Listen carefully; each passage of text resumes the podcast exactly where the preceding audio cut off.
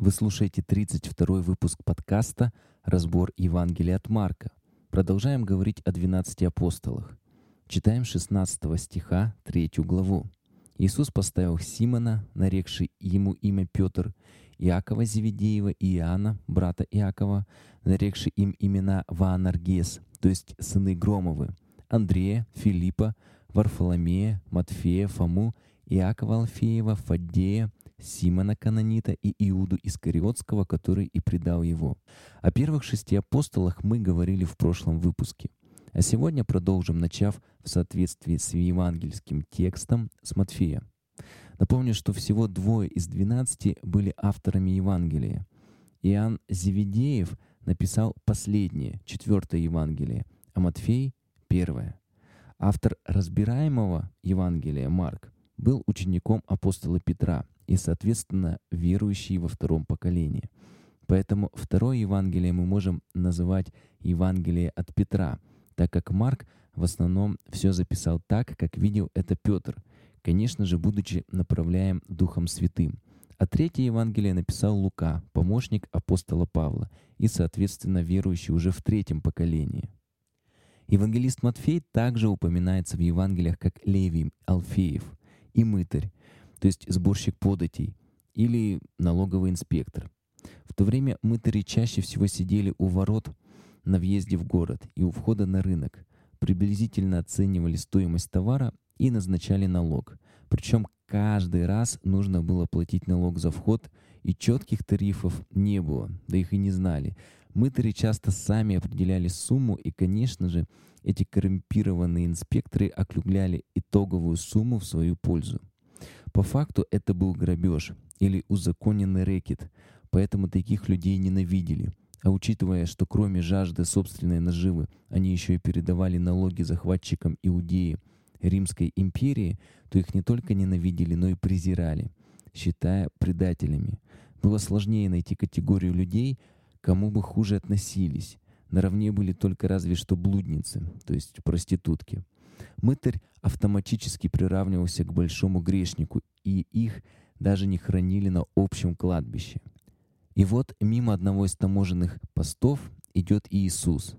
Эту историю мы с вами читали во второй главе, 14 стихе. Проходя, увидел он Левия Алфеева, сидящего у сбора пошлин, и говорит ему, «Следуй за мною». И он, встав, последовал за ним. Как мы видим, Иисус не делил людей на хороших и плохих. Это и есть самый правильный для нас подход, потому что, как говорит Священное Писание, все согрешили и лишены славы Божьей. Все люди нуждаются в прощении, в благодати Бога. Иисус, невзирая на лица, предлагал покаяться и следовать за собой. Сегодня часто мы, бывает, решаем за человека. Этот уже готов покаяться, а этот, похоже, так и умрет грешником. Но только Бог знает сердце.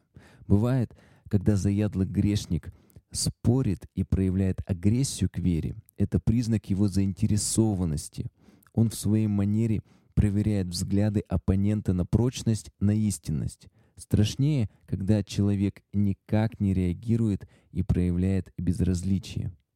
По некоторым дошедшим до нас сведениям, апостол Матфей проповедовал в Эфиопии, в Африке. Там же он был мученически убит. Кстати, сегодня из 90 миллионов человек, проживающих в Эфиопии, более 60% являются христианами. Важно не перепутать его почти с тезкой Матфием, через букву «и», который восполнил число 12 после предательства Иуды. Об этом мы узнаем в первой главе книги «Деяния апостолов».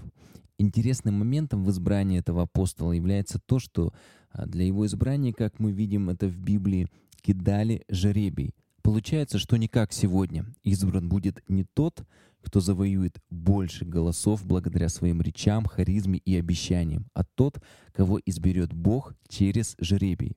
Это не гадание, а обращение за ответом к Богу. И мы видим, что в его избрании была воля Божья. Избранный Матфий получает дар Святого Духа, говорение на иных языках в день Пятидесятницы, наряду со всеми апостолами. Это мы с вами читали и читаем во второй главе книги «Деяний апостолов». По свидетельству некоторых служителей ранней церкви, он проповедовал на территории современной Грузии – Иуда Искариот — единственный апостол, который отказался от своего призвания, предал Иисуса Христа, в результате чего на его место и был избран Матфий. Иуда Искариот был единственным учеником не из Галилеи, а из Иудеи. Это предположение многих исследователей Библии берется из его прозвища Искариот, что может переводиться как «человек из Кариота», города в Иудее, или как «человек с окраины города-пригорода». Иерусалим в те времена был довольно большим городом, и возле него было много маленьких селений, которые и назывались Крайот. Также исследователи Библии считают, что он один принадлежал колену Иуды и был единственным учеником Иисуса из этого колена. Согласно Евангелию от Иоанна, Иуда был казначеем их общины. Ему был верен ящик, в который опускались пожертвования. Пользуясь должностью, Иуда подворовывал. На этом я бы сегодня хотел закончить, пропустив четырех апостолов между Матфеем и Иудой. Жизни двух этих апостолов очень важно увидеть в сравнении. Первый был узаконенным вором, под лицом предателем, но, встретив Иисуса, изменился и стал не только одним из влиятельных служителей Первой Церкви, но и автором Первого Евангелия. Второй же апостол имел хорошую родословную, единственный из Иудеи, имел авторитет и доверие. Сами понимаете, кому попало деньги, не доверят, но при этом стал предателем и был вором среди апостолов. Еще в книге Экклезиаста написано «Конец дела лучше начала его». Поэтому даже если у нас есть за плечами большой груз дел и поступков или проступков, за которые нам очень стыдно, это еще не конец. Нужно всего лишь прийти к ногам Иисуса, и Он заберет этот тяжелый рюкзак. Как хорошо эта аллегория была описана в книге «Путешествие пилигрима». Иисус может изменить всю нашу жизнь. Печально, когда наоборот, узнав Христа, люди со временем духовно падают. Поэтому Иисус и заповедал нам, сказав, «Бодрствуйте и молитесь, чтобы не впасть в искушение. Дух бодр, плоть же немощна». С вами Евангелие от Марка разбирал Михаил Крюков. Бодрствуйте и молитесь, друзья.